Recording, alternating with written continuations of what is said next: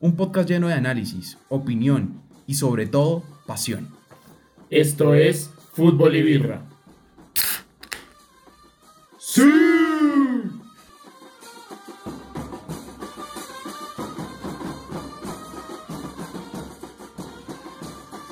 Buenas noches, eh, estamos en otro capítulo de Fútbol y Birra. Nos demoramos una semana en volver a subir capítulo, pero queríamos esperar que nos dejaba la fecha eliminatoria.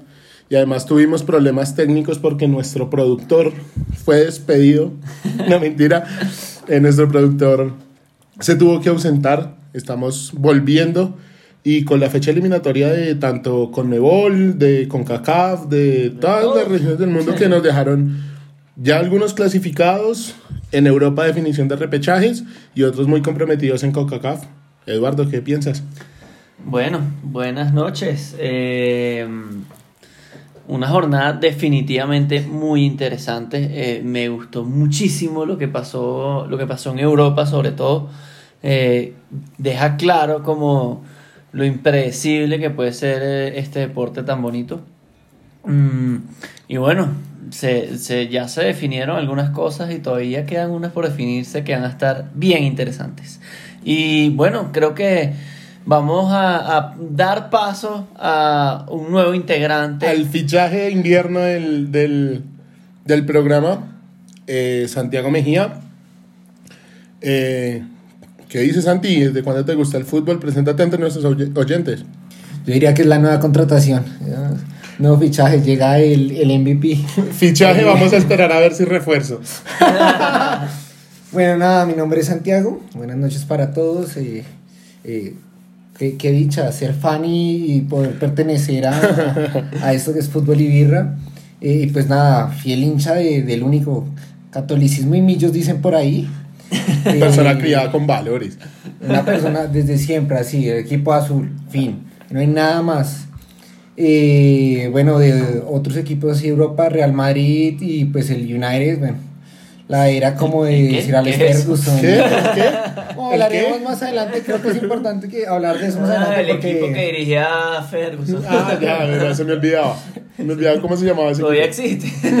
queda algo, queda algo, pero pues no, vamos, vamos con hartas cositas hoy. Creo que viene una jornada muy importante y creo que también es importante mencionar que esta fecha de eliminatorias en Latinoamérica nos dejó una Colombia que todos los equipos le jugaron a sacar los resultados. Es como ese freerider en los cursos que nunca hace nada, pero sí. va al trabajo al final. Entonces eh, es importante mencionar eso y pues lastimosamente también hablar en Europa que eh, algún grande se tendrá que quedar afuera. Vemos casos de Italia, Portugal y pues podríamos estar mirando que algún grande se va a quedar afuera. Sí, bueno. totalmente. Y una pregunta, Santi. Eh, ¿Desde cuándo te gusta el fútbol? ¿Qué, ¿Qué despertó esa chispa en ti? ¿Hay algún jugador? Yo quiero resaltar que a Santiago se nota que le gusta el fútbol. Tiene una chaqueta puesta del mejor equipo de la Argentina.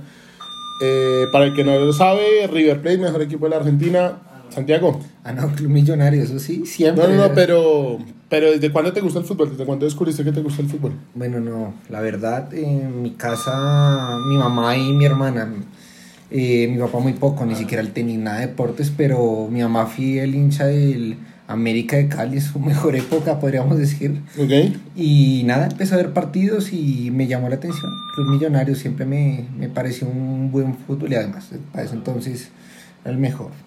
Entonces, desde ahí me pareció el fútbol una atracción muy, muy, muy bonita. Bueno, y te veo también que estás metido en el fútbol europeo, aparte del Manchester United, ¿sigues algún otro equipo? O... No que seas hincha, sino que lo sigas. Ok, eh, que lo siga, que lo siga. Sí, me gusta bastante el tema del Napoli en Italia, uh -huh. a pesar de que no soy full hincha de él, pero sí me, sí me, sí me atrae. Realmente es que hay muchos equipos en Europa que pues, las ligas son más competitivas, cualquiera puede ser campeón, solamente en Italia, podemos también hablar del Reino Unido, yo a pesar de que soy hincha del United, me parece una liga de las mejores, o sea, más competitivas, cualquiera, cualquiera puede ser campeón, vemos casos como el de hace poco el Leicester y todo eso, entonces... Sí.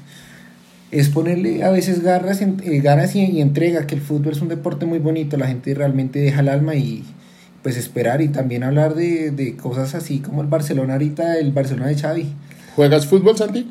Sí, trato de hacerlo. eh, tratamos un equipito de amigos a tratar de hacerlo regular, pero pues a veces el peso no nos deja ser el MVP del partido. Pero nada, sí. El peso de las responsabilidades. Sí, sí, sí, no es el peso de la liga, el peso de las responsabilidades. Pero para que los oyentes hagan una como imagen mía, hagan de cuenta que yo soy Ronaldo, pero cuando juega con el Real Madrid Foundation, Ah, ok, perfecto. ese soy yo. Así. Perfecto.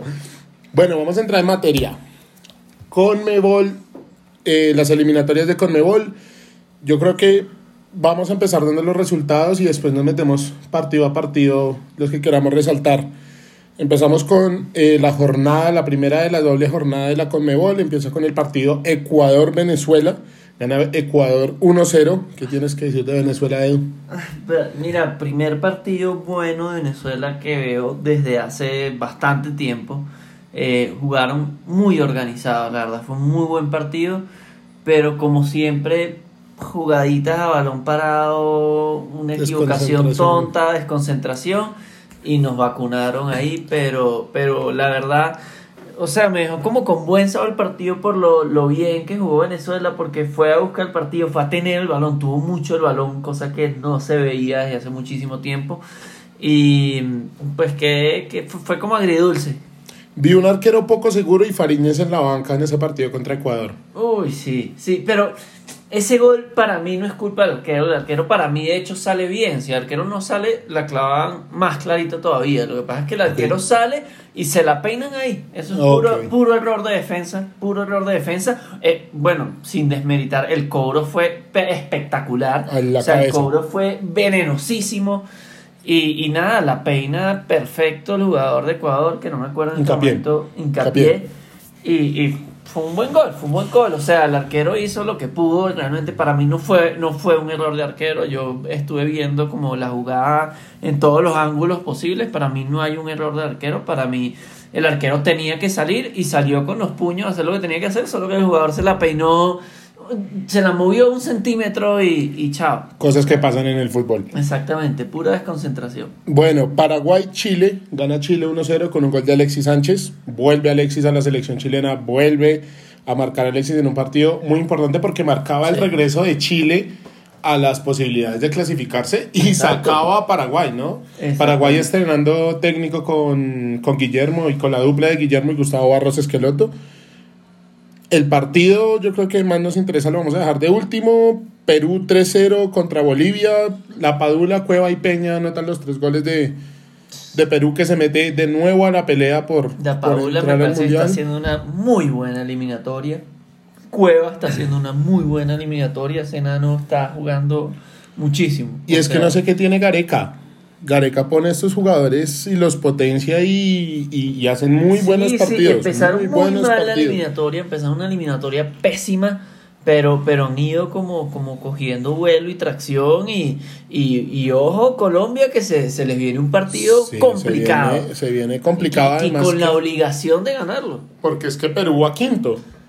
Perú a quinto y. Perú va quinto y viene con la con la con la Con con, la- aire en la camiseta como dicen Sí, los exacto. narradores de fútbol para ganarle. Es, importante, pues, no sé, no sé si ustedes de pronto tienen un- ese, ese, como, ese what if, si podríamos llamarlo, de ver un Gareca como director técnico de Colombia en un futuro. Es que es muy berraco. Aquí está demostrado que el problema, bueno, que no es de técnico solo. El problema es que James es un pecho frío. No, no, no, ahorita vamos a hablar del tema. Y Uruguay-Argentina, 1-0 gana Argentina-Uruguay con un gol, gol, con no, golazo. Pepazo. Golote. Golote de Ángel Di María. Recuperación de Dybala en presión. De los eh, pechos hace- fríos. De los pechos fríos. Una decía el jugadota de los uruguayo. pechos fríos. Y cómo se acomoda después para... Ah, no, Di María, la forma en la que acomoda Tal clase, magia, sí. talento. Por algo jugó en el Real Madrid. Y para, para los que no entienden el chiste de los pechos fríos, es que hay una transmisión, una transmisión de, del partido donde está narrando un uruguayo y el uruguayo dice, no, ¿cómo vamos a perder contra estos dos pechos fríos? Estos dos, Dybala y Di María son los pechos fríos más grandes de la historia de la escuadra argentina.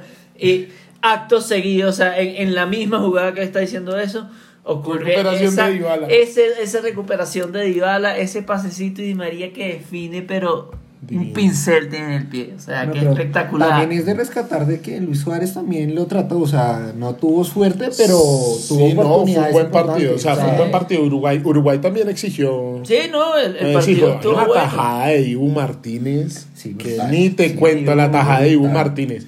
El Dibu. Porterazo, no entiendo Sí, por qué. porterazo. Bueno, sí, porque Pero no, le dan, no le le da- dan minutos, pero, pero en el club me refiero. Pero wow, qué tarde se descubrió ese talento del Dibu, ¿no? Sí, arquerazo. Y Está quiero resaltar. Romero. quiero resaltar que además eh, Argentina le ganó a Uruguay a la uruguaya. Argentina sale a un partido a raspar, a pelear, a presionar arriba, no deja pensar a Uruguay en ningún momento y así viene la jugada del gol al minuto 7. Presión arriba, recuperación, de- después la define magistralmente Ángel Di María, pero es un golote. Y el partido que yo creo que nos interesa aquí a los tres, eh, Brasil 1, Colombia 0. Eh, si me dejan empezar a mí con la discusión del partido, mal planteamiento de Reinaldo Rueda, a pesar de que en el primer tiempo Colombia intentó, mal planteamiento de Reinaldo Rueda, a mí me parece que es un planteamiento cobarde el que hizo Reinaldo Rueda contra Brasil. No puedes salir a empatarle a Brasil. Si tú sales a empatarle a Brasil, lo vas a perder. Figura, con- contando con que la figura del partido por Colombia fue Wilmar Barrios. Imagínate lo que nos cascotearon en el rancho. Wilmar para mí, hoy por hoy, es el mejor jugador de la selección. Sí, La ahorita verdad, son sí, Wilmar y hizo un 10 buen más. partido. O O sea, sea, fuerte, fuerte, porque Colombia no sabía que estaba jugando al medio campo. O sea, Y- se veía una desorganización. Creo que otro equipo así verlo, del United ahorita que está, que no sabe a qué juega, no sabe dónde está parado, Mm. no sabe a qué va, no sabe ni siquiera si quiere atacar o devolverse, se abre mucho, no se cierra cuando debe hacerse. O sea, un Es que la diferencia- brutal. Se ve la diferencia entre un equipo que sabe a qué juega y uno que no.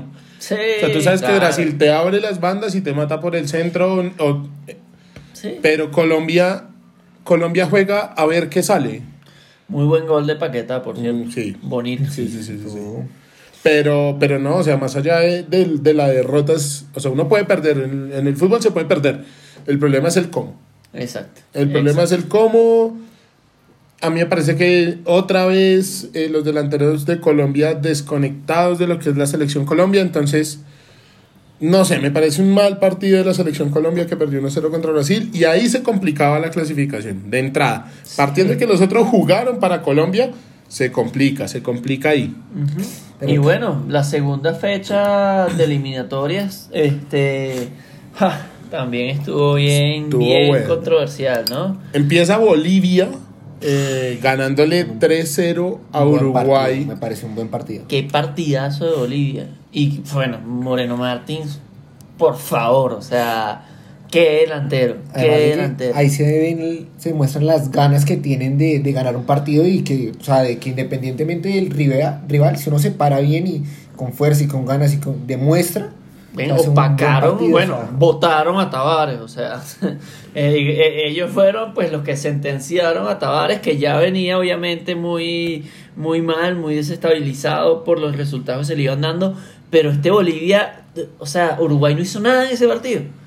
Nada, además no de que hizo casi nada, lleva no había- otro más, ¿no? Porque Moreno ha terminado dando el penalti que, que era el primer, eh, o sea, inicialmente era el 3-0, pero pues después Mm. se, se ejecuta. O sea, hubiera sido tétrico que si Uruguay hubiera terminado 4-0 en La Paz.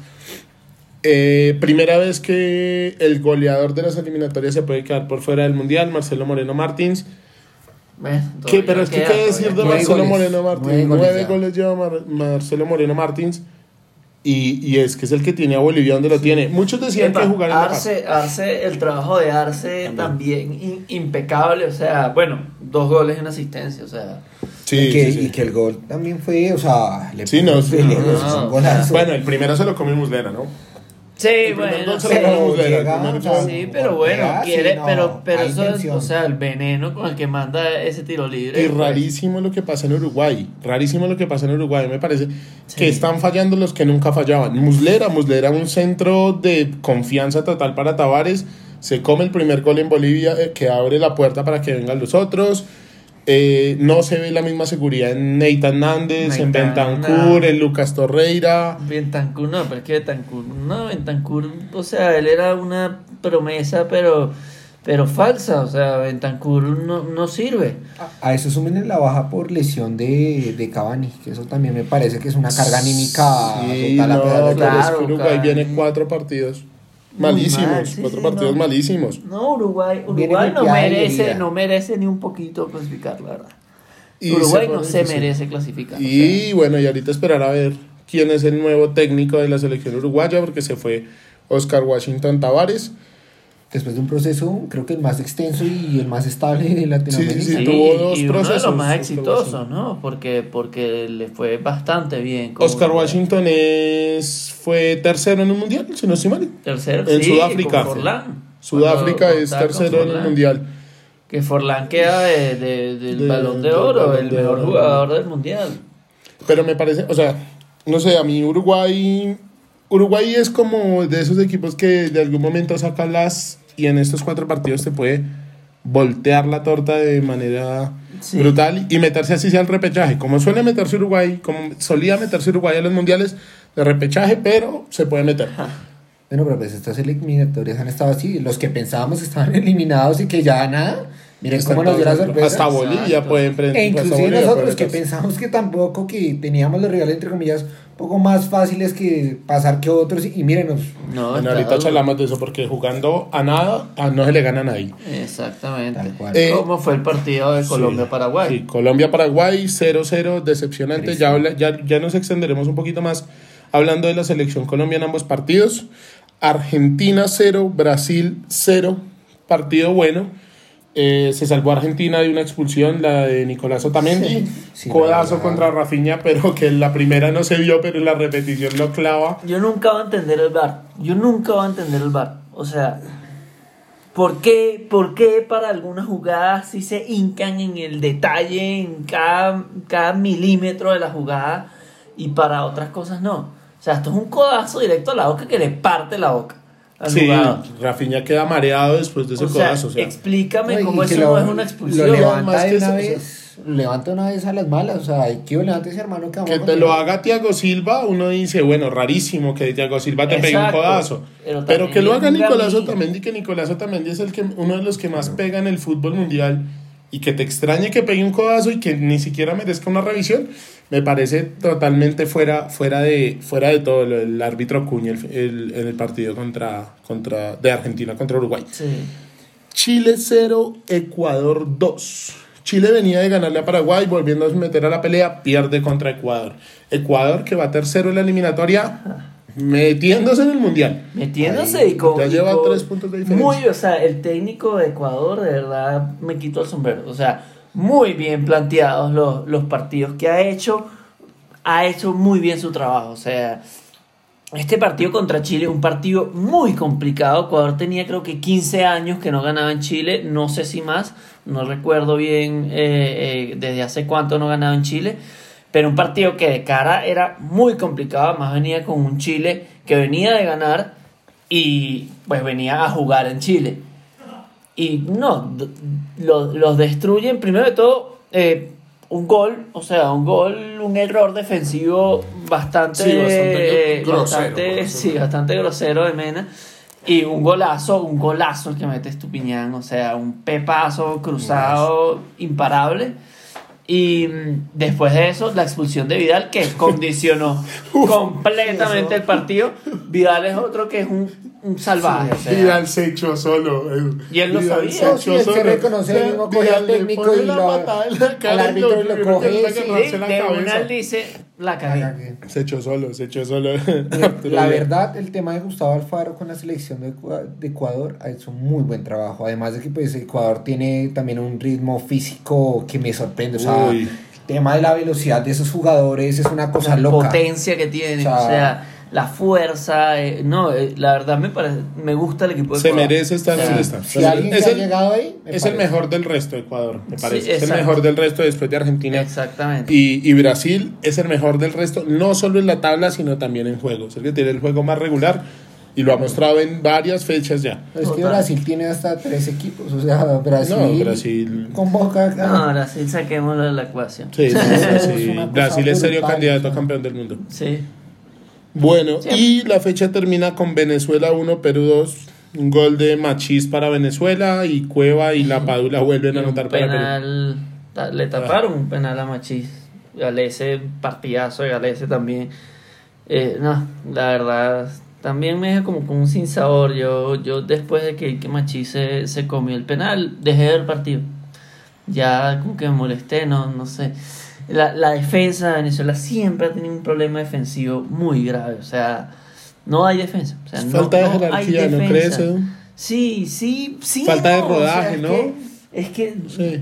pero ¿hasta cuándo, me entiendes? Porque siempre, o sea, este problema ha sido siempre. O sea, creo que el, un- el último central que yo te digo sólido, sólido, sólido que tuvo Venezuela fue, fue Rey, Manuel Rey. De resto, no, muy flojito. Vizcarrondo intentó, intentó, pero no, o sea, Había estuvo, que jugaba en estuvo el Atlético Bilbao, eh. Poco tiempo. Ah, Amorebieta. Morevieta. En Morevieta igual, o sea, juegan dos, tres, cuatro partidos bien. Ah, a Sí, tú, le metió un gol a Argentina en eliminatorias, qué belleza.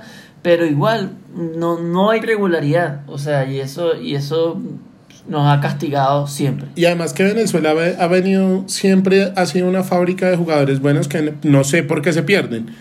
De Venezuela, Yo- Venezuela fue Venezuela fue semifinalista de un Mundial Sub-20, si no estoy mal. Sí, sí, semifinalista. ¿Campeón? ¿No fue campeón? No, semifinalista. No, fue finalista, fue, Fue subcampeón. finalista. Perdió contra Inglaterra 1-0. Exacto. sí. Bueno, pues claro que Inglaterra vemos la, la base que tiene ahorita, ¿no? Sí. Pero digamos, se perdieron jugadores que yo recuerde, Juan Piañor.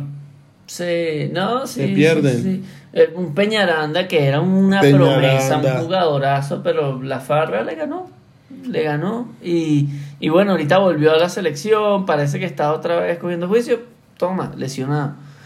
Entonces También está. corren con mala suerte. Sí, ha sido, ha sido como, como, como varios factores mezclados. Esta Venezuela no está, pero ni de chiste va a clasificar, y lo están demostrando, o sea, de últimos y sin chance de clasificación. Eh, ya pues toca esperar de nuevo a, a las próximas Las eliminatorias. próximas eliminatorias. Bueno, yo creo que yo quiero plantearles una pregunta y es, ¿Reinaldo Rueda se merece seguir siendo técnico de la selección colombiana? Mm, No, para mí no. ¿Ustedes qué opinan? Después Para de los planteamientos sí. que O sea, vieron, después de los partidos que se han visto. Mira, Colombia es, es verdad que no tiene un juego claro aún, pero, pero yo creo que va muy marcado por diferentes factores. Rueda sí es verdad que no ha hecho el mejor trabajo, como que hay mucho trabajo por hacer, pero para mí no es momento de, de echarlo, y, y menos en este momento que estamos en, en eliminatorias. Por más que sea así, tiene muchos partidos sin marcar, tiene muchos partidos teniendo un juego muy extraño, pero pues por lo menos un empate sacan, o sea, Mire, Bueno, pero es que las vai- Bueno, yo te. Perdona, Santi, te voy a poner una cosa. Y es Luis Fernando Muriel. La pelota que le queda en la primera jugada contra Paraguay la tiene hoy en el Atalanta. Y hoy la manda a guardar. y Dubán todas las que le Y. Duván todas las manda a guardar en el Atalanta. O sea, es, es increíble. Por eso te digo, una mezcla, un es una mezcla de factores. Yo no sé si es un problema de, de concentración, de afinidad con el equipo, pero uno ve jugadorazos como los que acabas de mencionar, que en sus clubes son una maravilla y en la selección nada. Y el mismo cuadrado, el mismo cuadrado en la Juventus viene haciendo muy buena temporada, viene siendo un jugador extremadamente relevante en el equipo. Y Colombia eh, no está pintando nada. El último partido salieron un poco de memes porque siempre hace una de más. Sí, es total. Santi. A mí, la verdad, el tema de Reinaldo Rueda no, no, no me convenció ni siquiera cuando, cuando fui llamado a, a dirigir. La verdad es que me parece que son planteamientos por, por hacerlos, como por tratar de mirar qué equipo me acomodo. Y pues estamos jugando eliminatorias, no estamos hablando de partidos así amistosos para probar qué jugadores llevo, qué jugadores no. Pues realmente sé que no es el momento de reemplazarlo porque lleva un proceso en este momento y estamos casi, si no estoy mal, a cuatro o cinco partidos de que Cuatro. de que esto se acabe y pues ya toca con la que nos tocó bailar y, No, y esperar al vaya bien. Pero pues tampoco podemos salir orgullosos de decir, "Uy, que Colombia no sé qué, cuando estos partidos simple hemos, hemos estado ahí, ahí, porque no hemos na- ni ganado ni así, así hemos ido como freerider esperando los otros resultados y que hemos tenido una suerte chimbera. Una suerte chimbera que nos tiene ahí donde estamos ahorita. Sí. Nada más, es Sí, pura suerte. No hay que nada que celebrar aquí a Reinaldo Rueda, la verdad, no me parece, es una payasada. No, sí, no, me gusta y no. te doy la razón que, que, que Colombia está de, de freerider. Eh, no tienen un fútbol definido, tienen muy buena plantilla. Cuando tú ves los nombres de la plantilla de Colombia, tienen muy buena plantilla, pero no se compenetran, no juegan como un equipo y no están haciendo una buena eliminatoria. Están, están donde están, más que todo porque se han dado los resultados. Son Y, mira, Javi, cuando hablan de lo de Muriel y eso, me parece que es algo de, de confianza. La verdad, en el anterior partido que sorpresivamente terminan llamando a Muriel, después de que viene una lesión, de jugar como 10 minutos eh, con el Atalanta, o sea, para mí tampoco tenía que haber sido convocado, pero pues también tenemos jugadores lesionados, tampoco vamos a mirar qué más iba a traer, o sea, Colombia también está tratando de jugar con lo que hay. Y pues desafortunadamente lo que hay termina siendo pecho frío al momento de jugar con la selección colombiana. yo les quiero decir la formación que utilizó Colombia contra Brasil. David Ospina, irrefutable en el arco. eh, Mojica, Tecillos, Sánchez y Muñoz en la defensa. Jairo Moreno, Wilmar Barrios, Jefferson Lerma, Juan Guillermo Cuadrado, Dubán Zapata y Luis Díaz. Yo les quiero dar mi opinión de esta defensa, de esta formación. Para mí, no hay que salir a abrírsele a Brasil ni jugarle de tú a tú a Brasil porque claramente vamos a perder.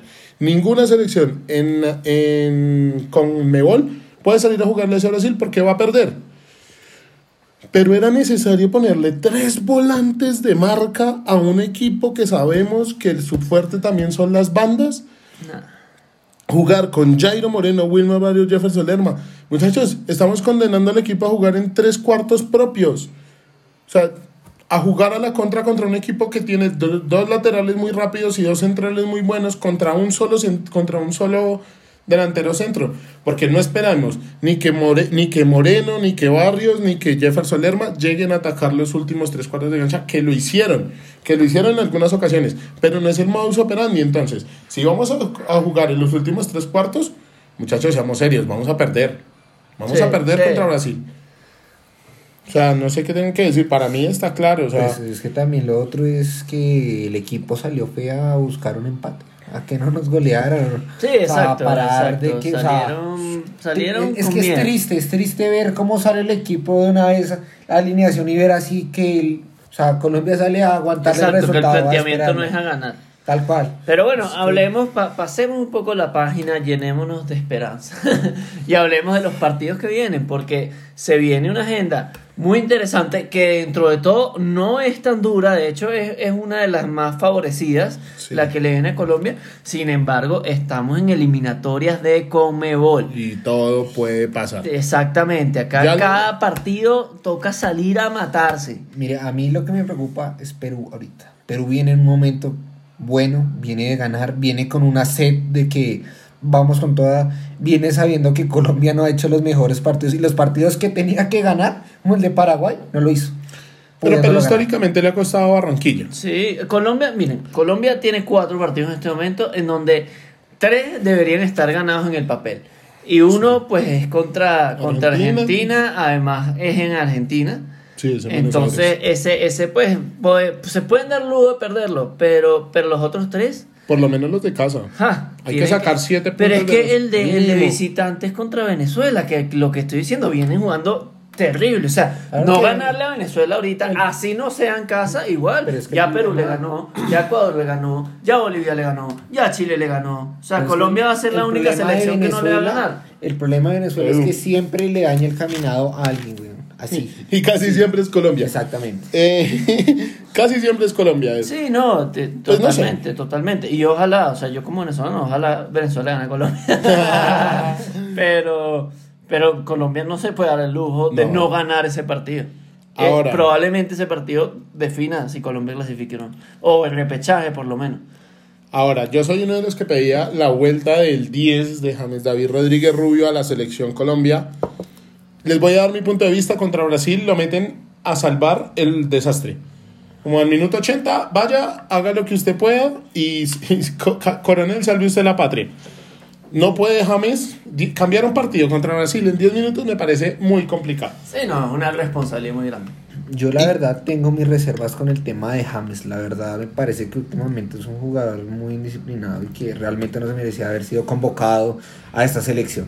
O sea, ese tema y, que- y creo que lo hemos hablado bastante que, que que pues sí, una carga anímica y que de pronto con la lesión de Falcao era indispensable haberlo traído porque, hombre, los muchachos ven esos referentes. No, y porque no puede de- jugar Juanfer tampoco. Claro, claro, entonces, pero el chiste es que para mí James sigue sin convencer a pesar de que el último partido lo jugó y hizo un muy buen planteamiento. O sea, trata como de reivindicarse, pero para mí todavía no, no, no, no lo logra a pesar de que estuvo muy cerca de meter gol. Me hubiera callado la jeta. Apa- Me es que callado la aparte, aparte del tiro que pasó cerca, yo, yo vi el partido de, de Colombia contra Paraguay y me parece que le da un, un no sé qué a la selección distinto. Es ese jugador que recibe y tiene claro el siguiente pase. No estoy diciendo que fue la figura del partido ni que fue el partido más brillante de James Rodríguez con la camiseta de la selección. Estoy diciendo que un jugador así hace falta. No James puede jugar. Juanfer, puede jugar James. James es muy talentoso, pero Tiene la, clara, tiene la cancha muy clara. no hay equipo. Si James jugara con un equipo consolidado, con una estrategia clara, probablemente eh, podría derrochar su talento. Pero James, primero de todo, tú sabes muy bien y ustedes saben, yo no estoy a favor de Sí, James. sí. A mí las malcriadeces que hizo James son para no volverlo a convocar más nunca. Para mí le faltó el respeto a la camiseta. La- ahorita lo están convocando como para darle aire a la selección. Ok, está bien, se le perdona. Venga a la selección, juegue. Pero hasta que no hay una estrategia clara de Colombia y un equipo consolidado, claro, que jueguen como un equipo, James no va a poder derrochar ese talento. Se podrá lanzar un gol ahí, una pelota parada, un tiro a media distancia, pero James no se va a encontrar hasta que no haya un equipo compenetrado. Además de que viene pendiente una decisión en Medio Oriente sobre el altercado que tuvo con el juez. Y físicamente tampoco viene óptimamente, que eso también hay que decirlo. No está para jugar los 90 minutos. No está para jugar los 90, pero jugó 80, jugó 75 minutos contra Paraguay. Lo hizo, para mí lo hizo bien. Sí, pero yo cumplió, cumplió. Exacto, cumplió. O sea, es un jugador que marca la pausa distinto. Yo soy de los que piensa que con Juanfer y con James en la cancha se vio la mejor selección en los últimos, desde Brasil, quitemos Brasil, porque Brasil era una tromba de equipo, tanto en eliminatorias como en el Mundial, sin Falcao. Incluso Y fuimos una tromba de equipo. Jugábamos o sea, hermoso. De Brasil para acá la mejor versión se vio en el Mundial, un partido, eh, Colombia-Polonia, jugando Juanfer, James y eh, Juan Guillermo Cuadrado con Falcao adelante. Partidazo, partidazo. Pero ahora yo les digo una cosa, ¿ustedes qué piensan? ¿Colombia tiene que armarse alrededor de James Rodríguez o James Rodríguez es una pieza más como todo el mundo viene diciendo? No, yo creo que sí debe armarse ante James Rodríguez. A ver, lo que pasa es que igualmente es un referente. O sea, aquí no podemos decir que no lo es. Todo el mundo sabe de dónde viene, cuál es el talento, en qué clubes ha jugado, qué nivel ha jugado y qué nivel tiene como jugador. Él sí puede estar codeando con estrellas a nivel mundial, en jugar del Real Madrid, viene a jugar del Bayern y, y que es un jugador que mientras que jugó y tenía minutos, siempre dio su óptimo. Lo que pasa es que al momento ya de cadencia que se empezó a lesionar, que tuvo los altercados en los otros equipos, que le tocó emigrar a la Premier de una forma veloz para evitar quedarse sin equipo y después terminar en Medio Oriente, le bajó bastante el nivel hasta volverlo indisciplinado y tomó eso como a, a la maldita sea y entonces ahí enviemos todo el fútbol y pongámonos a hacer Pero, plata. No, es que lo que yo pienso es que James, Qatar se le presentó una oportunidad para las dos cosas. No lo olvidemos, son personas, juegan por dinero, juegan porque les gusta, juegan por dinero. ¿Sí? O sea, ese es su trabajo. Entonces también ellos comienzan a pensar en asegurar su futuro. Pero yo también veo una, lo que James vio en Qatar fue una oportunidad para tomar minutos. Donde sea que, donde sea que fuera, lo que él necesita es tocar un balón cada ocho días eh, a un nivel de competencia que no puede ser el mejor, pero pues ya hemos visto que varios jugadores de la selección Colombia juegan en ligas como la China, como la Qatarí, como la de Arabia y son convocados a la selección y presentan un buen rendimiento. Mire, hay que armar sobre James Rodríguez, pero si el planteamiento es el mismo que se viene haciendo de partidos anteriores como el de Brasil, apague y vámonos, hermano. Yo no estoy de apague y acuerdo. vámonos. Yo no estoy de acuerdo que hay que armar sobre James. O sea, para mí James es un jugador extremadamente volátil en todo sentido.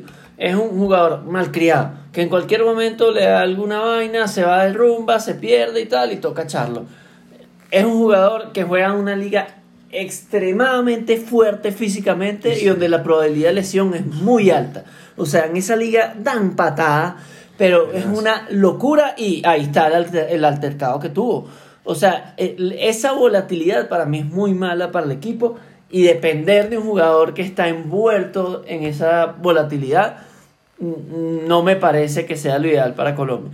Para mí, primero de todo, para mí nunca hay que, hay que hacerlo basándose en un jugador, a menos de que tengas a Messi en el equipo. Sí, que fue lo que hizo Argentina para renovarse. Exacto, que, que, que bueno, o sea, tú sabes que, que realmente Messi es el equipo. Sí. Acá James no es el equipo, acá se puede hacer un equipo sin James. James es un plus y que cuando de verdad muestra ese talento, se, se, se hace ver como un jugador muy destacado. Para mí eso es lo que hay que esperar de James. Para mí hay que tener un equipo, una estrategia consolidada y cuando metes a James ahí en esa ecuación vas a tener como una mayor sinergia, un mejor resultado, pero no tenerlo como base. Igual yo creo que Luis Díaz, Dubán Zapata, Rafael Santos Borré, Falcao García, todos estarían agradecidos de que Wilman. James juegue en el equipo porque los repa o sea, hemos visto que el problema es que lo que hablábamos la vez pasada, a Dubán Zapata en el Atalanta por porcentaje, por porcentaje nomás, hace el 30% de los goles, les llegan 10, hace 3. El problema es que a la selección le llegan 3, no, no le da el porcentaje para hacer ni uno. Sí. Entonces el problema no es solo de los delanteros, que claramente está, porque no hacen, no, no, no, no aciertan al arco, es que es increíble. Sí. No aciertan al arco, pero también está la generación de juego. Y yo pienso que James ahí puede dar una mano. Y si viene el enano Juanfer, Noté- muchísimo mejor. Noté una leve mejora de Dubán en el partido contra Paraguay. Me Sí. pareció, o sea, lo había visto extremadamente pecho frío en todos los partidos con la selección. En este lo vi luchar más, lo vi pelear más, lo vi con ganas de, en serio, de, de matar el partido, de ganarlo. No se le dio, pero sí, Dubán tiene todavía mucho por demostrar con la selección. Y sabes que le- se le veía en la cara desespero, eh, eh, Santi, no sé qué piensen. Pero en la cara tiene Duván cara de No, sí, exacto. De desesperado de por sí, pero lo veía ansioso, lo veía preocupado por buscar un sitio muchas veces. Bueno, vamos a hablar del partido de Borja, que mejor que Borja jugaron todos. Borja, ta- Borja marcaba a sus propios compañeros, les llevaba la marca a sus propios compañeros. Entonces- la cara, la cara de manera de impotencia, la verdad. Oye. Porque le puso, o sea, le puso más ganas, como dice Eduardo, en cualquier otro, pero simplemente no lograba conectar a hacer el gol. No, lo- o sea, no, no podía, estaba Sí, errado. Y además que le están lloviendo las críticas, está muy presionado también Sí. cuando juega con la selección. Eh, para destacar eh, Jairo. Uy, Sí, partido, los dos partidos de Jairo Moreno verdad. buenísimos. Sí. En los partidos uno se mostró como lateral, el otro como, como volante gustó 5. su trabajo como lateral, me gustó muchísimo. O sea, y, y sobre todo, rápido pues, y, y vuelve y y vuelve, vuelve. o sea, y esa banda izquierda que ha sido el hueco por tanto tiempo en la selección. Veo que y- Barranquilla le, le pesa un poquito todavía el ida y vuelta del lateral, pero cuando tuvo físico lo hizo muy bien. claro, no hay que correr 45 sí, en Barranquilla, ¿no? Sí, sí. Bueno, yo creo que eh, eh, rápidamente, ¿cuáles son los partidos que le quedan a Colombia? A Colombia le queda Perú en Barranquilla, Argentina, en, no sé en dónde vayan a jugarlo porque Argentina rota eso de todo el tiempo.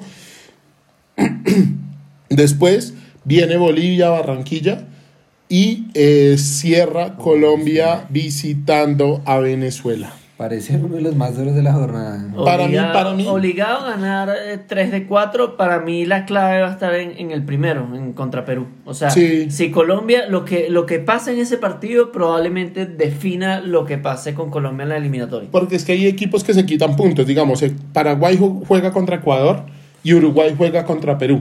Y en la otra Chile. fecha, Perú juega contra Paraguay, Chile contra Uruguay.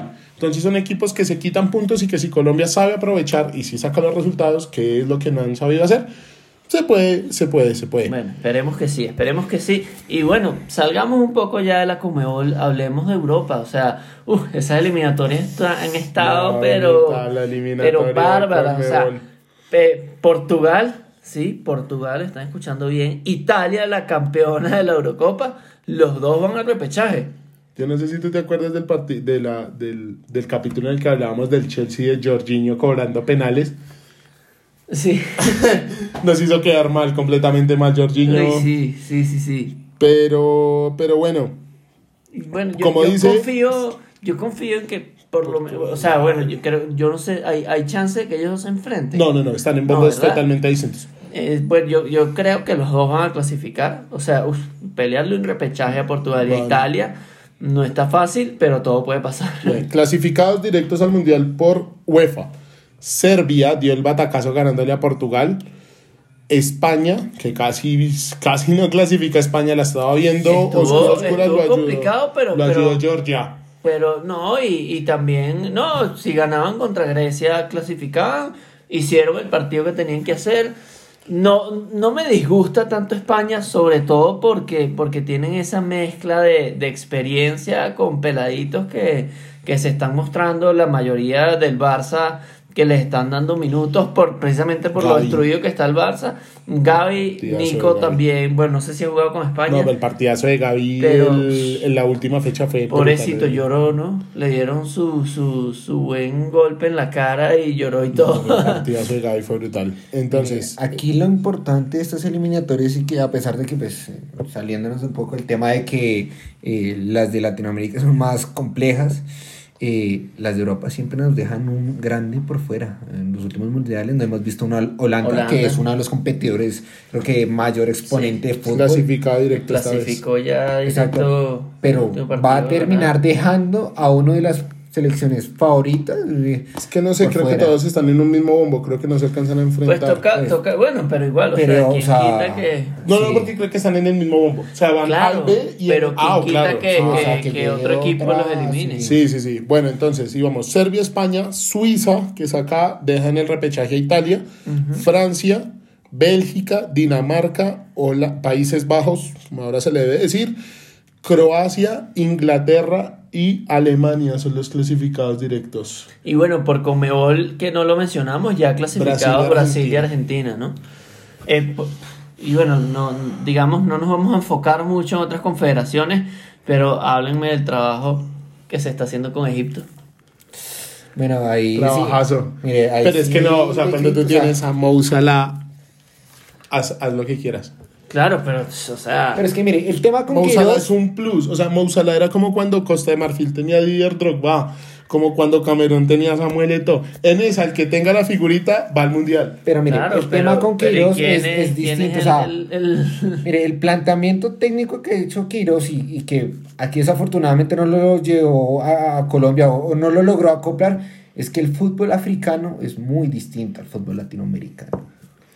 Y de- de- yo creo que no lo logró conectar con la selección, pero pues ahorita lleva un Egipto invicta sin perder un No, solo y partido. es que y- África, África casi siempre da, da sorpresas en los mundiales y Egipto puede ser una sorpresa. O sea, el que- Egipto es el que viene tenga la figurita. Muy bien. En ese- el- a las copas del mundo siempre hay el que tiene la figurita del, del momento.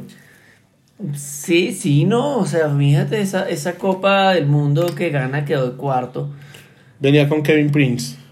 ¿Quién es Kevin Prince? Kevin Prince, Por guate. favor, Por sea, favor, Kevin Claro, Prince, es, pero hizo un buen mundial. Y el, ju- y el que, ¿no? pero mira, Edu, o sea, Ghana tenía dos jugadores buenos, Kevin Prince Boateng y, bueno, No, tenía, tenía Samoa, varios, tenía Samoa tenía que- Samoa que- y tenía que se comió a, el penal. a Salomo, ¿Calú? No, Calú no, No, era no. eh, este otro que jugaba en el Chelsea. Ah, no me Ah. acuerdo, pero sí me suena. O sea, el que en esas, en esas ligas, el que tiene la figurita va, va, va a ir al mundial. ¿Por qué? Porque marca la diferencia contra el resto. O sea, Mo Salah te puede salvar un partido. Entonces, yo opino que el trabajo de Queiroz es bueno, pero tiene el plus de Mo Salah, que si hace, si hace ganar ligas Premier, no me imagino cómo hará clasificar a mundiales No, es que- en- a Egipto. Sí, sí, sí, no, no, Mo obviamente, pues una bestialidad. Sí, Pero no, bueno. es un animal ese muchacho. Pero bueno, nada, y, y yo, yo creo que las de las de CONCACAF también están Las interesantes, de CONCACAF, con Canadá primero, nadie lo daba. Canadá Nadie. primero, Estados Unidos segundo y tercero México, cuarto Panamá, quinto Costa Rica y ahí para atrás jueguen por las jueguen por la gaseosa porque por ahí Exacto. al mundial no van a ir. sí, o sea, ¿qué esperamos? Que El Salvador, Honduras, Honduras, fue, primera Honduras, Honduras que- fue el último mundial, pero pero Nah. porque el trabajo que hicieron en animatoria fue brutal Exacto. ya a estas alturas. Oigan, y, y- y México creo que primera vez en mucho tiempo que, que, Se está que viendo tiene, tiene riesgo de quedar por fuera. No, sabes Pobre, que en, la- en el 2014 casi se queda por fuera. Lo salvó Estados Unidos que Estaba le ganó a Estados Costa Unidos, Rica. es verdad, me Que le ganó a Panamá. Que el tweet de You're Welcome Mexico. Ajá, exacto. Sí, es verdad, tienes razón. En el 2014 lo salvó Estados Unidos porque le ganó a Panamá. Le ganó verdad, Panamá. y siempre llegan al mundial y hacen un mundialazo, ¿no? Cuando llegan así, cuando llegan crecen, así, ¿ah? Se crecen, sí, sí, sí. Bueno, Bueno, y el trabajo del Tata Martino deja mucho que desear con México. hablemos, hablemos un poco, Bueno, pues, vamos, ya que hablamos no. de eliminatoria. Ah, bueno, el highlight. El highlight de nuestro, de nuestro programa, como cada ocho días, vamos a armar nuestro 11 de la fecha solo con Mebol. Vamos a hablar solo, Solo con con Mebol. Mebol de estas últimas dos fechas eliminatorias. Ajá. Porque si nos ponemos a hablar pues del 11 De todo el mundo nos quedamos dos mañana. días. Bueno, entonces, arqueros. Bueno, hoy vamos a ofrecer un cambio. Gracias, productor, por irte para Miami. Vamos a cambiar el esquema de juego. Vamos a jugar 4-4-2 esta semana. Eh, arqueros. Arquero, yo, yo me voy con Galese, que, que pues contra Venezuela me parece que hizo un partidazo. El Dibu. El Dibu. Uf, uy, unas atajadas, me parece... No, es que no, no hay Yo también. más que decir. Yo también me iría con el Dibu Martínez. Dibu Martínez la eh, tuvo un buen partido contra, contra Uruguay. Además, es sello de, de confianza en el arco de Argentina clasificado al mundial. Bueno, Diu. Centrales: Marquinhos, Thiago Silva, el Cuti Romero y William Tecillo. El Cuti, yo, yo- el Cuti, yo me voy con el Cuti y Marquinhos. Marquinhos me parece que, que tiene una mentalidad y una organización eh, muy, muy relevante para Brasil y un liderazgo también. Eh, Marquinhos y el Cuti, me voy con estos dos. Usar las fechas de Marquinhos me parece un jugador que pues sabe qué está haciendo. O sea, también vemos como esa experiencia que tiene y que juega en equipos de elite. y de Colombia, pues Tecillo realmente me parece que hizo un buen partido. Sí, contra Paraguay, Tecillo. O sea, bien. realmente, o sea, Por fin vio- a Tecillo de lo que es. Sí, o sea, me O sea, parece Tecillo que... es un central. Tecillo en Santa Fe jugaba de central. Déjamelo de central. No, Me pareció que lo que lateral tenía- es una posición completamente distinta. Lo Estamos que jugando tenía sin que hacer, lo hizo. Sí, sí, Punto, sí. fin. Tecillo jugó bien, sin embargo, pues el Cuti Romero, partidazo contra Uruguay, partidazo contra Brasil y me voy con también con Marquinhos. Son- estos de defensa le dan un equilibrio a esa, a esa Sí, no, y o sea, te permite atacar con esos dos Marquinhos, no, Marquinhos me lo quedó toda la vida en el Sí, equipo. O sea, tiene, tiene todo, tiene todo. O sea, él es fuerte, defiende muy bien, sabe salir, sabe atacar, eh, de cabeza también entra con todo, tiene gol. No, Marquinhos para muy mí. completo. La Sí. verdad, muy completo. Sí, sí, sí. Laterales derechos. Entonces está Danilo de Brasil, Castillo De y Ecuador. de Ecuador y eh, eh, Molina de la selección argentina. Yo me voy con Molina. Me voy con Molina. Molina no es tanto lateral, es más. Yo, yo voy claro por, que la yo me segunda partida Castillo. jugó Montiel en Argentina, creo que jugó Montiel. Yo me voy por Castillo porque, porque me parece muy bueno el partido contra, contra Chile y estuvo muy peligroso. O sea, no solamente hizo su trabajo defensivo, sino que ofensivamente estuvo muy peligroso. Más de que la velocidad que manejan Sí, es no. una cosa brutal. O sea, realmente. Sí son laterales, sí, el trabajo físico que tienen estos manes, brutal. ¿no? Entonces todos nos vamos con Castillo. Sí, me parece realmente. ¿O alguien quiere, No, quiere apelar la decisión? Me parece Castillo. Castillo por unanimidad, listo. Lateral izquierdo, quiero eh, resaltamos a Jairo Moreno, a Estupiñán y al huevo Acuña, argentino también. Estupiñán, con Estupiñán. Además, qué golazo, o sea, qué golazo. Sí, la verdad también, pero hay que mencionar que Jairo también hizo un muy buen partido con la selección. O sea, Sí, Sí, si Colombia o hubiese sea. ganado un gol de Jairo. Gol de Jairo. Si Jairo hubiera jugado bien, ah, no me ya- no, no, No, o sea, Jairo jugó muy bien. sí Jairo muy buen pero trabajo, muy buen hay trabajo. que reconocer que hizo un Y muy si buen sigue partido. con este nivel, Sí, probablemente lo y aparecerá con en un esas par de ganas y once. huevos, que es que muchas veces le falta eso a la Y selección. le, marica. falta, y le falta todavía físico para cumplir toda la banda izquierda Sí, en, sí, en Barranquilla, pero bueno. Pero yo me pues- voy con Estupiñán. ¿Qué más tiene Colombia también como para ofrecer cierto, así? sí, nada o sea, Yo me voy con Estupiñán. Tal cual. Partidazo, partidazo, golazo que se hizo. Sí. Nada que hablar de los dos laterales de, la, de, de- de Ecuador. En el mediocampo vamos a jugar con cuatro. Entonces seleccionamos a Arce de Bolivia, Wilmar Barrios, Rodrigo de Paul, Caicedo, Cueva, Di María, Rafinha y Freggi. No, Se nos olvidó meter aquí a alguien. ¿A? Gio Lo Celso. Pues los Chelsea hizo, hizo un buen partido, pero me parece que no saca ninguno de los que acabamos de mencionar. Eh, bueno, yo voy a arrancar, yo voy a arrancar. Arranca, arranca. Arce de Bolivia, se va con todo. O sea, dos goles, una asistencia eh, contra Uruguay. Eh, digamos que entre él y, y Moreno Martins votaron a, a- al maestro. Eh, de Paul. no, De Paul. No, me encanta ese Juega jugador, para adelante y cuando juega para adelante no hay... Qué jugadorazo. Eh, Cueva, Cueva de Perú también me parece bastante, bastante completo. Me parece que está haciendo unas eliminatorias muy buenas. Y pues ya, ya, ya que lo tenemos aquí de mediocampista. Ay, es que no, no quiero sacar a Wilmer, pero es que como no jugó el segundo partido, lo voy a sacar. Eh, Di María. Di María perla y el golazo que se hizo. Qué perla gol. Esos son los míos. Entonces, Arce, De Paul, Cueva y Di María. Ok, no defiende nadie. En el equipo de Eduardo. No defiende a No nadie. defiende nadie, todos vamos para arriba. Mire, el tema de Di María realmente es una cosa cuando se critica a veces de que ya edad y que ya es hora que de un lado al costado Di María termina sorprendiéndome que está todavía apto y con clase y, y magia. No sé si de pronto sea muy extravagante tratar de compararlo con un, un- un Pirlo al final de su carrera, porque tampoco lo estoy retirando, pero realmente Di María tiene un, un nivel y una clase brutal de resaltar. Sí, yo, yo lo pongo en mi 11 por, por los dos partidos, pues más que todo por, por el contra el Uruguay. contra Contra Uruguay realmente, por el partido contra Uruguay está en mi 11. A Di María lo que le hace falta es esa, esa estabilidad, o sea, porque Di María tiene ese problema. Hace un par de partidos excelentes, increíbles, que es el dios de la cancha, y se pierde por 15. seis partidos. O sea, Ya. Bueno, Bueno. y lo de Paul, que también. Coge tus cuatro, Santi. Para mí, Di María, indiscutible. Para mí iba de Paul, que también me parece que jugador saso. Eh, cagada lo de Wilmar. Cagada, así, afortunadamente. Me parece que hay que meter ahí a Rafinha. Me parece que. Sí. O sea. A Rafinha que Sí. sobrevivió al codazo de Otamendi.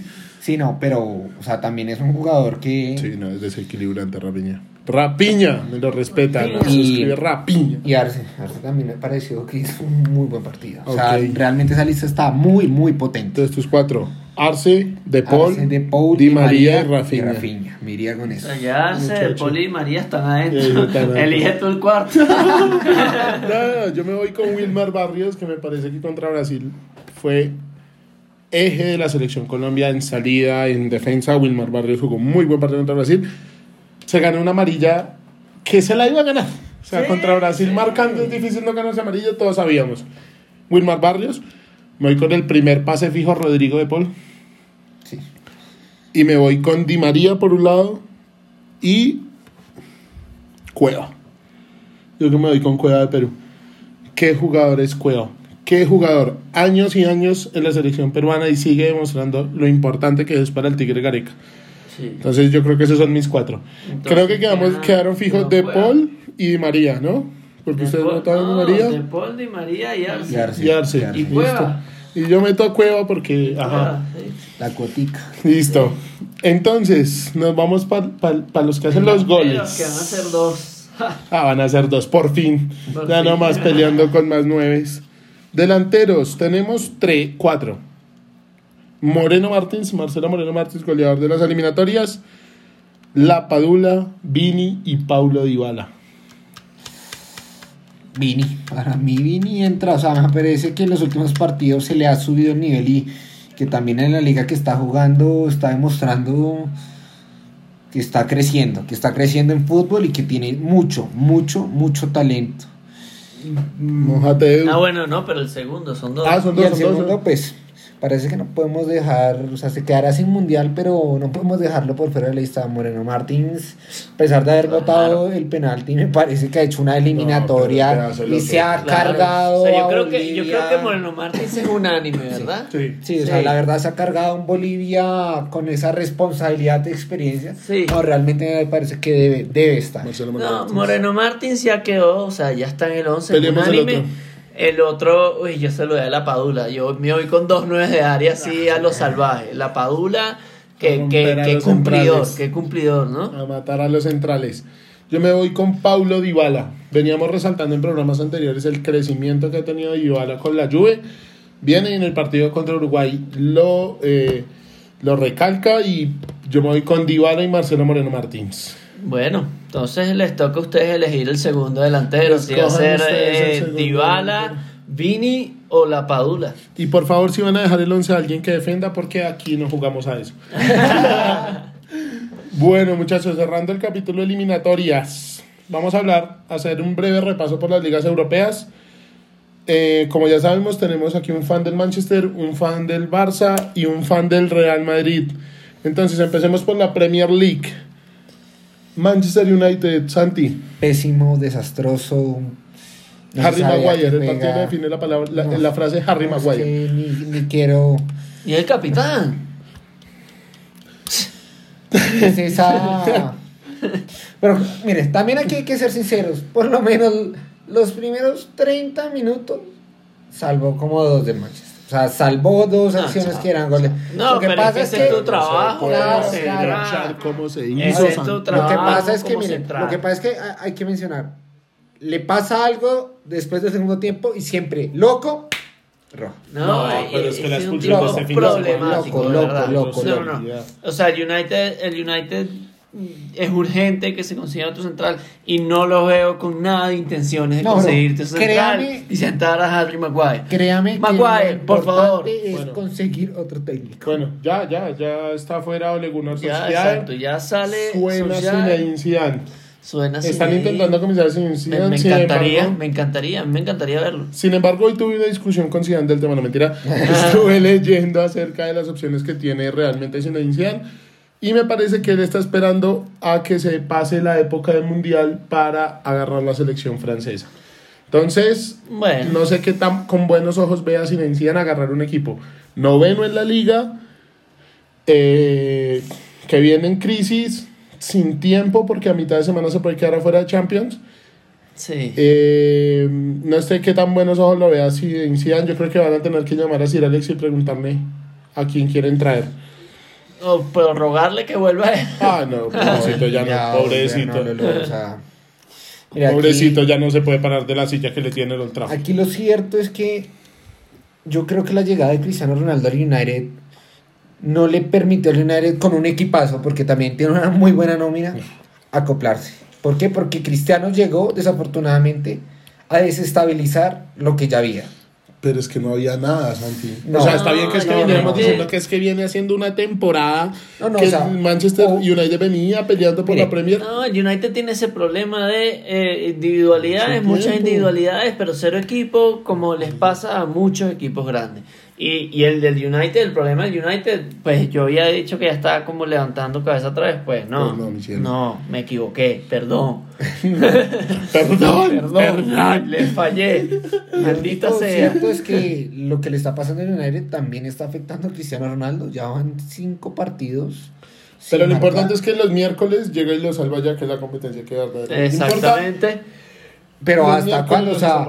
Porque es que, o sea, va a llegar un punto en que Cristiano no lo va a lograr. Esperemos o sea, a ver qué traen y cómo juega el Manchester con su Sí. nuevo técnico. Aquí para un breve resumen, eh, gana Tottenham al Leeds 2-1, remonta el partido. Liverpool 4-0 a mi pobre 4-0. Arsenal Ramsey, nada que hacer. Chelsea Liverpool arriba. Chelsea arriba, arriba, volvió a ganar Muy- 3 3-0 3-1, no recuerdo. Tranquilo. 3-0 contra el Leicester.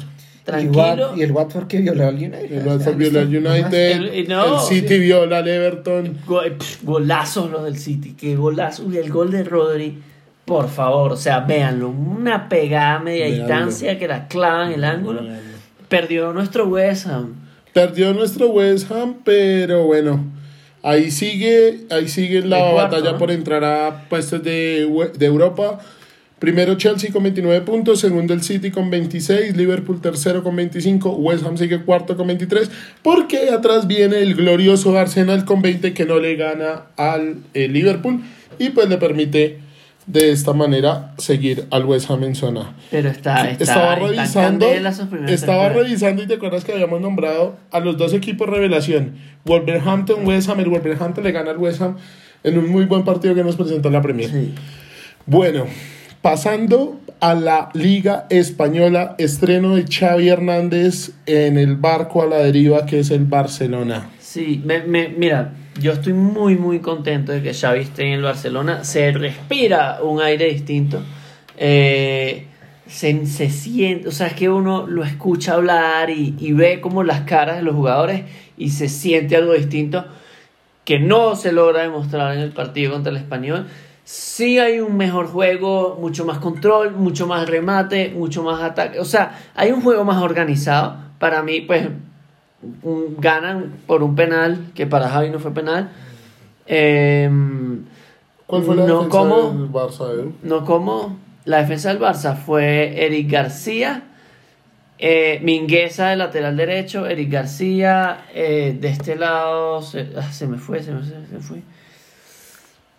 Eh, Piqué y Jordi Alba. Ok. Eh, pues la defensa no resaltado a Eric. García. Habíamos destacado a Eric García. Sí. Y le tocaba bailar con una fea que era RDT Raúl de Tomás que venía encendido. Que no, y, o sea, no nos hizo gol de milagro. De milagro. O sea, de verdad, de milagro. bien, jugó muy bien. Hizo un muy buen partido. De hecho, pegó uno o dos palos. Varias rozando el palo. No se le dio. Sobre todo al final venían ahorcando bastante Barcelona. Lo que le suele pasar bastante. Al Juegan un primer tiempo último. excelente. Atacan oportunidades. Pim pum pam. Y después empiezan a aflojar. Cuando ven que el otro equipo empieza a presionar. En vez de tratar de cerrar el partido, aflojan. Aflojan, aflojan, aflojan. Y se, se complica el partido. Esto es algo que, que espero que Xavi, que Xavi comience a cambiar poco a poco. Sigue muy afectado por las lesiones, lamentablemente. Sí, está media plantilla. Pero, pero Yo le tengo fe, yo le tengo fe a Xavi y lo quiero mucho. Yo te Salud. quería hacer una pregunta. ¿Cómo lo ves para la semana de Champions de este Barcelona? Porque viene Benfica. Yo lo veo, partido yo lo bravo. veo motivado. Bravo, yo lo veo motivado y un Barça obligadísimo a ganar si quieren pasar. O sea, tienen que ganar este partido y nosotros tienen que ganarlo. Tienen que ganarlo cómodo. o sea, recordemos porque que perdimos último, sí. 3-0 el primer partido, Se ¿no? viene el Bayern después que te puede. Exactamente, o sea, aquí lo, lo mejor para curarse en salud es ganarle por lo menos 3-0 y, y que el Bayern no nos dé una paliza. Bueno, y viene el Real Madrid, partido contra el Granada. 4-1 lo gana sin dificultades. Gol del colombiano Luis Suárez eh, contra el Real Madrid. Pero yo quiero resaltar el tercer gol del Real Madrid. Ay, contra de libro. O sea, no abre el libro del fútbol, busca contragolpe y sale el gol del Real Madrid. Benzema, Modric, Modric la cachetea suavecito, como él suele hacerlo. Y llega Vini, termina la faena, pero un golazo de contra. Véanlo porque es una contra de libro. El Real Madrid eh, se afianza en la punta del- de la liga eh, con 30 puntos. La Real Sociedad segundo con 29. El Sevilla tercero con 28. Atlético de Madrid con 26. Y en zona de, eh, de UEFA Europa League, el Real Betis con 24. El Barcelona asciende tres puestos con la victoria contra el Español con 20 puntos. Bueno, una quería- liga, yo creo que de esperarse, ¿no? Yo creo que, o sea, de esperarse que, que el Madrid esté primero, ya era hora. Y hay que aguantarla. Y, hay que no aguantarla ha porque, acabado. Realmente porque el, el equipo del Cholo se juega un partidazo ayer. Gana cómodo, pero, pero un partidazo del Cholo y del equipo del Cholo. Y eh, esperemos que se vayan acomodando después de invierno a ver qué pasa, porque siempre, Sí, siempre invierno trae, trae crisis. Sí, total, total. Y por parte de la liga italiana, de, renombra- de remarcar, el Napoli pierde su invicto, están Sí. igualados en la punta. Un partido contra, la, contra el Inter de Milán bastante, bastante bueno. Empieza ganando el Napoli con un gol de Zielinski, lo empata el Inter, se va, se va adelante eh, con goles de Perisic y de, Lau- de Laucha Martínez. Y eh, a lo último Mertens se acerca al equipo napolitano, pero, Pero no pudieron, No no, alcanzaron. alcanzaron, no alcanzaron. Bueno, y, y con sustito también, ¿no? Que nos llevamos un sustito con el golpe. Ah, el golpe de David Ospina. Golpecito de David Ospina. lo, lo, lo mandó a mimir. Ajá, Mimir. Eh, igualados en puntos, Napoli con 32 puntos, Milan con 32 puntos. Eh, Inter va tercero con 28, cuarto Atalanta con 25, eh, eh, Atalanta eh, gol de Duván y gol de Luis Fernando Muriel, por si Juve, nos hacía falta. Juve le gana a Lazio. Juve le que gana a venía Lazio, con un nivel bien bien flojito, flojito. Un, un- un partido complicadísimo porque tocaba una Lazio que pues venía jugando bien y con y, y en, en Roma. Pues Sí, sí, sí, hizo buen su partido de la trabajo. Juve. Hizo su trabajo. Eh, yo quiero darle un espacio a la lesión o al problema médico del Kun Agüero, que al parecer nos saca de las canchas a uno de, a un muy buen delantero, el argentino el Kun Agüero. Hay rumores que si lo dice Fabrizio Romano Sí, no, es- es muy seguro, verdad. es muy, muy de muy buena fuente de que el Kun esta semana anuncie su retiro del fútbol. Y llorará al fútbol. Llorará al fútbol porque... Llora el fútbol, celebra Twitch. Exactamente, exactamente. Eh, qué lástima, qué lástima que con ganas de verlo en el Barça, porque muy poco lo que, lo que pudo jugar. Eh, gol Y- contra el Real. Sí. y, y pues aunque no alcanzó obviamente para, para el resultado, pues muy triste. La verdad me, me entristece bastante esta noticia. Pero bueno, la verdad es lo mejor, ese tipo de problemas cardíacos, eh, llevarlos a, a- a un nivel competitivo es bastante riesgoso. Vemos también lo que pasó con Eriksen, que pues él sí volvió a jugar, pero, pero igual está ahí como en veremos. Sí. No, no está nada fácil la situación. Lo mejor es cortar riesgos, cuidar la vida. Y pues el Kun tiene sus pasatiempos, digamos, a qué se puede dedicar. Se dedique al Twitch. Eh, y bueno, Además, bueno, vamos a jugar. vamos a jugar. también de resaltar que pues el Kun también ganó sus cosas, o sea, también fue un, un Sí, excelente, un excelente. ícono del City. o sea. Leyenda del City. Leyenda del Manchester Entonces, City. pues, Sergio del agradecer, esos, Madrid. agradecer esos momentos y que pues afortunadamente no pasa a mayores. Me parece injusto del fútbol con el Kun. Mejor momento de la selección argentina con caras a un mundial. Tiene esta no. lesión. Bueno. Bueno, y como es costumbre en nuestro cierre de programa, vamos a hablar de nuestra birrita que nos acompañó en el día de hoy para hablar de fútbol, Edu. Así es, bueno, la cerveza es la cerveza Kunzmann. Y aunque pareciera alemana, es chilena. Se nota por el nombre. Eh, es- pues esta Es es, un alemán que se fue a vivir aquí. esta es eh, se llama Toroayo. Es una pale ale eh, bastante rica, me gustó muchísimo. Esta es una, ellos tienen tres, tres como insignias, una pale ale, una porter y una otra que no me acuerdo cuál es. Pero bueno, este es literal el gran icono de, de. Eh, tiene, tiene un sabor bastante interesante. eh, las levaduras eh, tienen sabores a, a caramelo. Entonces eso, eso le, digamos, le da un sabor dulzongo, pero al mismo tiempo como, como ese quemadito. Una graduación alcohólica de 5 grados. Eh, me parece bastante decente para una cerveza. 5 grados es un equilibrio bastante bueno. No te manda a dormir directo, pero tampoco es que te vas a tomar 8 cervezas de estas porque ahí sí, Porque te patea. ahí sí te puede patear eh, tremendamente. Eh, un amargor bajito, tiene un, un nivel de lúpulo, al- algo que me acabo de, de, pues, de enterar cuando estábamos leyendo un poco sobre Kunzmann, es que se, se miden en IBU eh, el nivel de amargor, este es de 12. Eh, muy rica, ¿qué les pareció? No, está muy buena. Muy buena, sí, la muy buena. verdad, rica.